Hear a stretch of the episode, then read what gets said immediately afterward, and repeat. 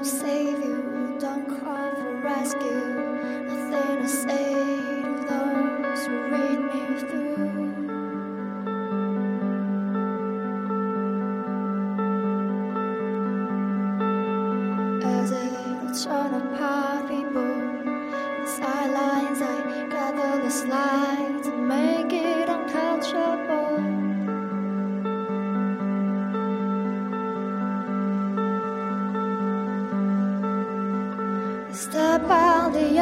is strange.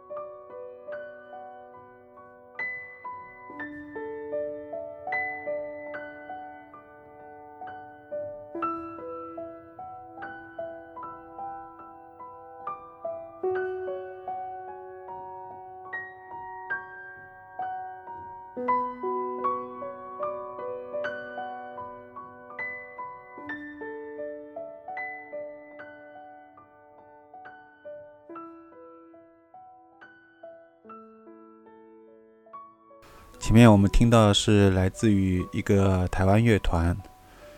叫 Papiver 带来的 What If。这个 Papiver 其实翻成中文的话是罂粟，就是很多人都了解的一个毒品的代名词吧。虽然任何事物都是有两面性，它的美丽也是蛊惑人心的利器。当人们被它吸引的时候，沉醉于它带来的欢乐的时候，它就化身为一把利剑，让人的生命在麻醉当中枯萎，在迷幻中毁灭。所以，它的话语是死亡之恋，正如同这个名字所带来的情绪一样。他们的音乐是偏向于冷色调的。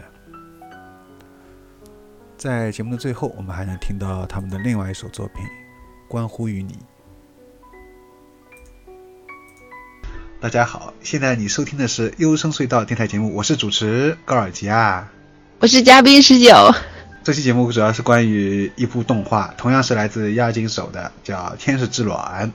《天使之卵》呢是一部带有实验性质的动画，也是时间非常早，在一九八五年啊放的。然后说到这个时间啊，我相信现在听我节目的有很多听众在那个时间还没有出生吧？在八五年可能是啊，我我我已经出生了，好像这并不是一件很值得骄傲的事情啊。其实我想晚点出生，我并不想那么早出生。那么关于这部动画呢，其实它是大致就是也是蛮有超现实主义特色的，或者说呃不是不是那么的受一部就是说让大家能一下子就能。就是说很有兴趣啊，可以去看去看的一部动画，呃，我觉得应该还是比较相对来说，首先它很晦涩，其次呢就是说，呃，正如十九讲的，这是一部很让人让人容易睡着的一部动画，就是晚上如果睡不着觉，我觉得可以尝试把它拿出来看一会儿，可能就睡得着，有催眠的效果。但是通常发现啊，有人提到第七封印，我看到有人会提到，我第七封印到现在还没有看。那我觉得它可能有很多呃，就是说通常我们会发现一些很晦涩的东西，其实它不是晦涩，我觉得应该是关于哲学、宗教方面的探讨。这些东西往往确实，在一个啊比较青春时期，或者在你一个。呃，比较年轻的时候，你是没有办法心定下来去看这些东西的。因为在我年轻的时候，我也是这样。我包括连米兰昆德拉、叔本华，我那时候我都买了他们的书。我连他们的呃米兰昆那个什么叔本华，至少他还是哲学的，我看不下去，还至少能找到理由。像昆德拉、昆德拉、昆德拉，他是写的是小说，我都尚且都看不下去。所以我觉得，但是如果到我现在以后，就是快要到中年了，这个这个这个时候，我觉得我再去看，啊，我就发现我能看进去。这是一个人在一个人生不断不同时期的时候，你会愿意去看的一个东西。但是我觉得这个东西，呃，如果你能早点接触，也不是什么坏事情啊。就是，但是可能会有一些误读，但我觉得也也不也也没关系。完，当然，他因为这个东西就是说，就像一幅画一样啊，作者他画出那幅。充满好像，比如像蒙娜丽莎微笑，但是你可以有一百个人看，就一百个人哈姆雷特嘛，大家都可以拿出来讨论讨论，这个还是蛮有意思的。因为我觉得像讨论这些东西的这个，在电台里面尤其讨论这些东西的，呃，这个电台节目还是比较少，所以我这点我还是蛮骄傲、蛮开心的。我就觉得，呃，至少我们在讨论，对吧？好的，那么前面废话就不讲了。我是讲个开头吧，我觉得那个开头还是挺让我吸引我的。我觉得非常，它开头里面它是一个像飞碟一样，一个巨大的一个什么，像个蛋蛋一样的东西，一个在。其实像个眼睛，像个眼睛。理解是眼睛对吧？嗯。对，然后里面有很多像呃头上有光圈的那种，类似像天使啊、圣母玛利亚呀那种，那些都是雕塑，雕塑啊在里面，然后伴随着那种汽笛。汽笛，还有那个充满宗教的这种感觉的那种音乐，那个那个花纹啊，这种还有对，在这样就特特别的有一种，又一种诡异，又有一种惊悚，同时又有一种神圣，就说不出来的那种各种各样的感觉在那边。我觉得神圣谈不上，我觉得像是他所表达的，基本上整个片子里面废墟，他用废墟的手法表现的东西，基本上都是和宗教、哲学、战争这方面有关的，而是跟希望有关的东西，都是色彩很鲜明的。对对对对对。其实这应该也是一个主导思想，它应该是在反思人类整体的一个战争的一个历史，以及宗教这方面一个历史，他肯定是觉得有有有有有呃不对的地方。嗯，然后一上来他那种很荒凉的情绪，对，像你说的，他是片废墟嘛，很荒凉，嗯。很荒凉、很孤独的那种感觉啊，那个真是深深的抓住了我，我觉得那个实在太棒了，就这种情场景和情景，这种心情，然后里面就是呃那个那个，我觉得还有一还有一个比较有意思的地方，就是那个少年和那个少女，其实应该是大叔和、和萝莉了，我觉得。那个他们两人在大叔啦，啊，就那个呃少年在守护这个萝莉的时候，这个萝莉问这个少年，其实他一开始就问了达雷，就是你是谁啊？达雷，嗯后来又问了达雷，然后那个少年也问他，反问他达雷，你是谁啊？就是这感觉像是两个重度的失忆者 在对话，都忘记了自己是谁，也不知道对方是谁，就在那边，但是就是就算这样啊、那个少年还是要保护这个少女，然后这个少女要保护那个蛋，但是按照常理的话，就是我觉得他也是有点，就是他他的特别地方就在于这个少年最后把这个蛋给打破了。就是我当时看的时候就觉得，哎，很惊讶。就这里我看到这里时候是比较惊讶的，因为少年显然是要保护少女的，对吧？保护她入睡的。呃，然后少女是拼命要保护蛋的。那按照这个逻辑推论的话，那少年更加要去保护那个蛋了。就如果按这个逻辑推论的话，但是他实际上他前面已经有提示了，就是这个少年他已经是在问他，就是这个蛋里面是什么东西，而且他是带有质疑的口吻，就是他其实少年是有点不相信这个蛋里面，呃，是有那个东西的，嗯就是一个更没有东西的。对对，所以所以最最后，反正少年他趁他那个少女在睡着的时候，把那个蛋给打破了。打破了之后，然后这个时候少女就很很难过，她最后就像你说的，啊，最后她是去带一个跳自杀，跳到一个溪谷当中，但是这时候又又出现了一个，他也就是说让人觉得，哎，就是到这里时候又出现了一个 比较特别的一个结尾，就是这时候这个少女反倒跟那个掉掉到那个溪谷底当中的另外一个倒影，是不是一个倒影？嗯，倒影是一个像个长大的一个天使一样，啊，对对对应该也是他，应该就是他。对，是他长大以后的，对。一个是他的少少女时期，一个是他长大以后成成年以后的，然后嗯。这时候合而合而为一，合为一体，合为一体之后，然后上升出来很多气泡，最后都变成一颗颗的蛋。是从是从他的嘴里吐出来的气泡变成了很多很多的蛋。对对对，针对这一段，嗯你你来怎么理解一下呢？我觉得少年他可能本身就知道这个蛋里，他本身其实他是一个帮助这个少女的人，这个一点都没有错。包括最后他把这个蛋打破，也是一种帮助行为，因为他发现这个少女为了保护蛋其实是一无所成的。嗯，就是说，这个世界的就是一个关键点，就是这个蛋。如果不去破坏这个蛋，一切都没有办法改变。他们永远会被困在一个废墟以及一个没有希望、一个黯然的一个世界中。所以说，他选择最后选择帮助少女打破这个蛋。而少女打破了蛋以后，事实就是最后按照他表达的意思，应该是打破了这个蛋以后，这个少女觉醒了。并且给这个世界带来了希望，而这个动画的最后一幕是最让我震惊的，也就是，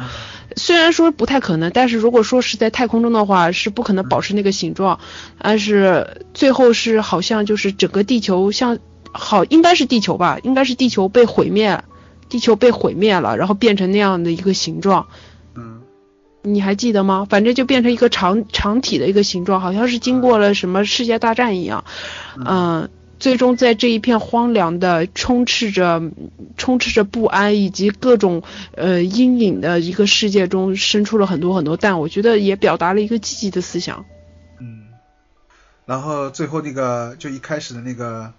像个巨大的一个眼睛一样那个东西，然后带着那些又、又开始冒出汽笛，然后又从这个地上又慢慢的升起来，又离开了，这个又代表着什么含义呢？你觉得它又象征了什么呢？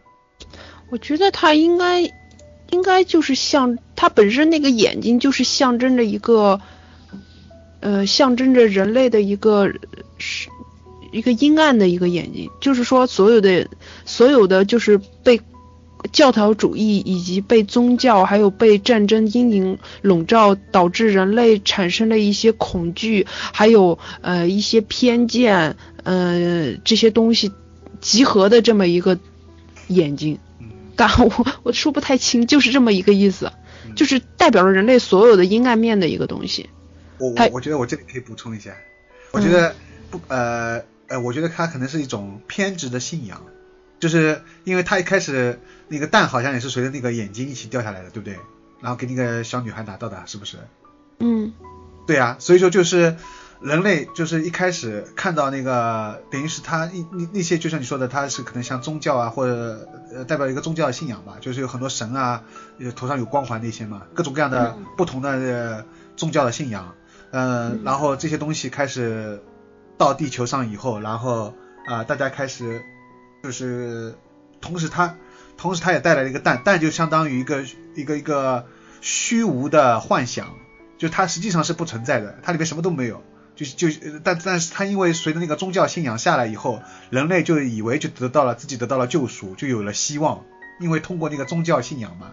就有了寄托嘛，他精神上有寄托了，就相当于有那个蛋，然后他要拼命保护住那个蛋，然后其实它里面是什么都没有的，然后通过那个少年呢，把那个蛋打破以后，人类终于明白，原来通过宗教希望所获得的救赎或所获得的这个希望也是没有用的，因为最后你还是靠你自己才能拯救自己，对不对？所以他最后就是说，但他这种方式又很极端，这里就是我觉得值得可以商榷的，就是他最后是通过，因因为关于死亡，我觉得这是就像我们先前讨论过的，就是嗯我觉得死亡可以专门做一期就是电台来讨论吧，因为就是到他这种等于像是他最后就是说，我觉得他可能也不是那个自杀，就是说他他他其实说他是实际上是等于从真正的从这个这个世呃这个这个这个世界当中，他等于觉醒过来，但是他通过一种很极端的方式，就是说就像从噩梦当中，你要从噩梦当中呃觉醒过来，就像你说，就像我们上期节目讲的，呃，这空调系统这边讲的，你必须要看到一个断桥，你可能要从这个直接，一般人我们都想着怎么通过那个断桥，或者说我没办法，我们绕绕路了，但是在噩梦当中，你也许要就是要跳下去。当你有勇气跳下去的时候，你就是从噩梦当中觉醒，就是惊惊醒过来，对不对？那么他也是这样，他最后就是跳下去，跳下去以后，好了，这时候他醒过来了，醒过来以后跟他成年成年的那个那个他，就代表了真正就是理解了这一切，就是代表了他觉觉醒之后的真正的他，就是代表他已经成熟的他，长大了，已经明白了一切了，一切都是幻象，包括这个蛋里面也是幻象，呃，这时候他就真正的就是说小小时候他就是没有觉醒之前他跟觉醒之后的他终于融为一体，融为一体以后，然后他有因为他自己觉醒，然后也给这个世界带来了希望，所以他然后就出来很多蛋，很多蛋，这个希望这时候的蛋跟先前那个蛋又不太一样了。也许这个蛋里面仍然是什么都没有，但是这里面是有包含希望的东西，真正包含有希望，因为是他自己领，他自己等于把自己给顿悟了，证证悟了，所所以所以所以才产生了蛋，而不是从那些那个那个大眼睛里面获得的那个蛋，而不是从那些宗教信仰当中获得的蛋。所以这时候这个世界开始开开满各种希望以后，呃，种满了希望之后，那么这个偏执的宗教信仰，那么大家都不去再不不再去呃。就是把他们就是像当成神灵一样来供拜的时候，那么这些宗教信仰也就失去它的意义，失去它的意义，那些这个这个大眼睛他就只好灰溜溜的，或者说他只好就是只好消失，只好只好离开这个地方，所以他最后就慢慢升起来了。升起来之后呢，然后最后我们看到了这个这个世界，感觉它就像你说，它其实如果你怀有一种就是觉得很苍凉、很啊很很很难过的心情啊、呃，你会看到它就是真的是。很小，就地球被毁灭了，但是因为它其实也，它也升起了希望，因为它最后它是就像你说的，它升起了那么多的希望但，它其实是一种，更多的是一种希望。但是我们看起来，如果你在一个很远视角，因为它最后不断的不断的拉伸，在这个宇宙的、嗯、或在一个很远的一一的一的一直的往上拉，你会看到它确实很渺小，但是就那么渺小的地方，它还是有了希望。就是我觉得他这个作者最后这样理解。我讲完了。但是就是说我刚才本来想插话的，因为就是最后、嗯、最后他到底不是他吐出那么多蛋吗？那些蛋我没有看出跟之前的蛋有什么区别。嗯，我我觉得他的意思可能，如果说他故意不让他有任何区别，可能作者的意思就是说没有区别，嗯、就是蛋里什么都没有。对。所以说我这你也提到这个，你就是说可能里面什么都没有，但是是因为从他自己嘴里吐出来的，所以说他的嗯，它的源头它的意义大于它这个蛋本身里有什么意义，是不是这个意思？是的，是的，就就是就是佛佛法佛法里面不是有一句话吗？渡渡人要先渡己，嗯。我要去渡别人，那我先把自己给渡了。然后我刚才翻了一下，我刚才翻到这个最后最后一章，也就是拉到最远视角的时候，对，呃，拉到最远视角的时候，这个呃可能是被毁灭的这个地球这个残骸其实是放在一个东西上面的，你有没有啊注意过这个细节？有有有人说是像是诺亚方舟嘛，有有人这么说，但是你可以，嗯。反正就是谁也不知道到底是什么东西，就是可能也是有个东西吧，对，嗯，它应该是就是它如果是在太空中的话，它是不会有影子的。嗯，但它却有了影子，所以说它是一个就是，可能也是诺亚方舟吧，我觉得看样子也有点像。诺亚方舟，诺亚方舟就是承载着人类所有的希望以及纯良的一些梦想，嗯，逃过了逃过了那些呃逃过了那个就是洪水嘛。但是它呃如果从这个宗教的角度来看，就是说这个诺亚方舟呃不仅仅是承载的一些希望和一些。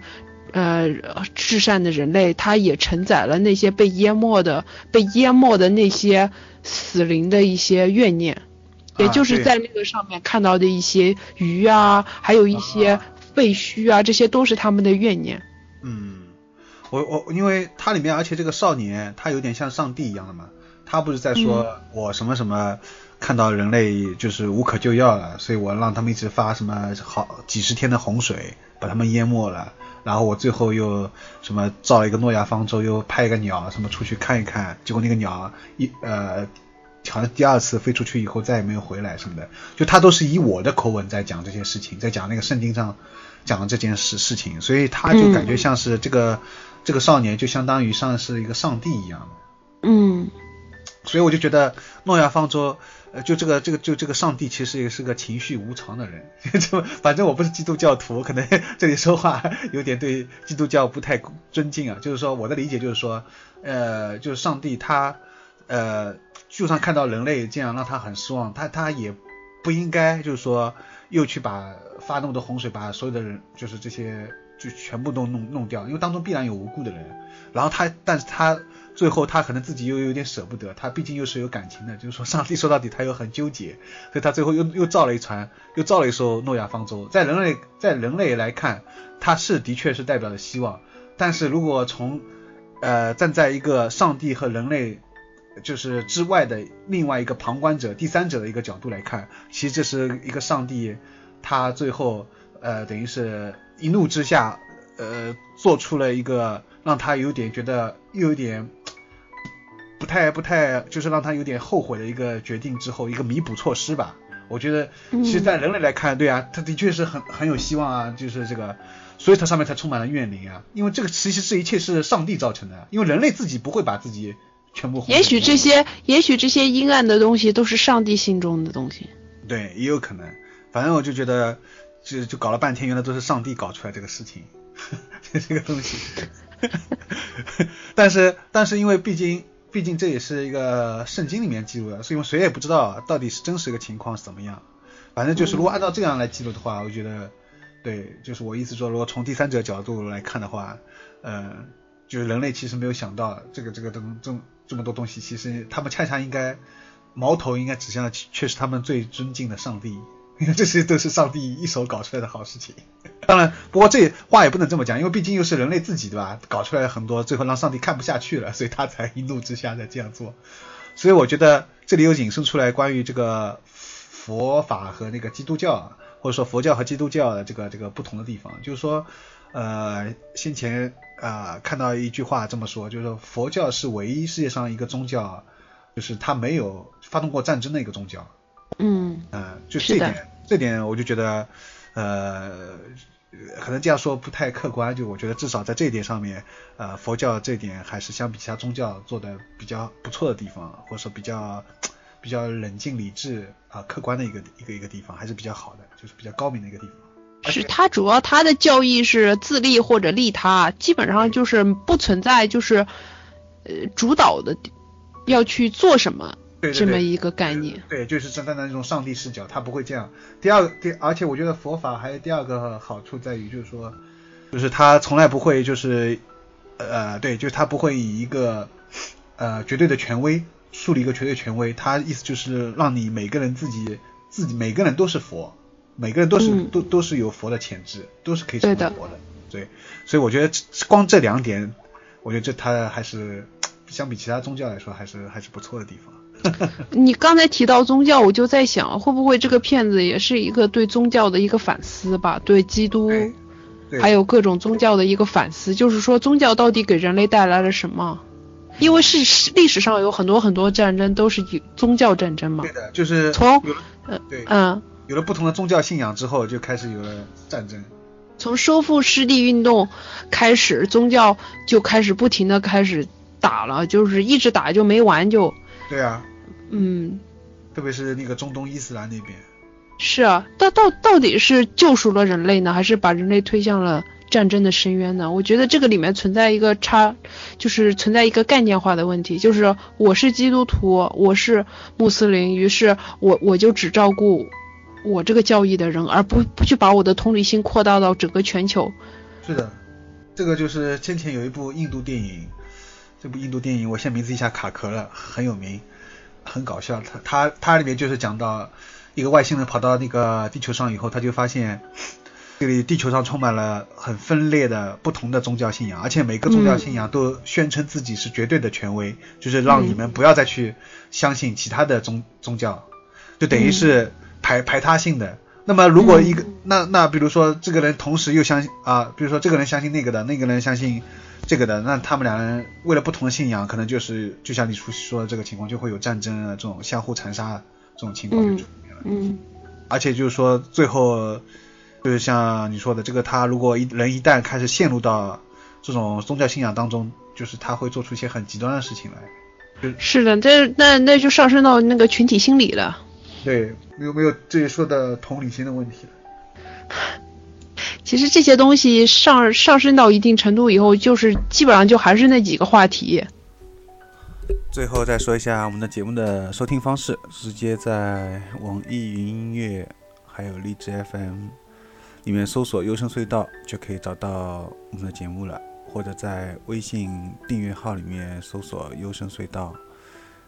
然后关注一下这个公共号，就可以收到每期节目的推送了。关于节目的一些感想，大家可以直接在网易云音乐下面发表评论。另外，我们现在的公共号每一每一次的那个发的节目或者一些评论下面，大家可以直接在这个这条节目下面也可以发评论，呃，然后我会根据写的不错的一些评论的话，我也会发把它让它发布出来。最后再说一下淘宝店吧，我们的官方淘宝店 yssd 点淘宝点 com，就是优声隧道四个字的拼音的简写。另外，QQ 群号八二零零七零零。在节目最后，我们听到这首是 Papiver 带来的《关乎于你》。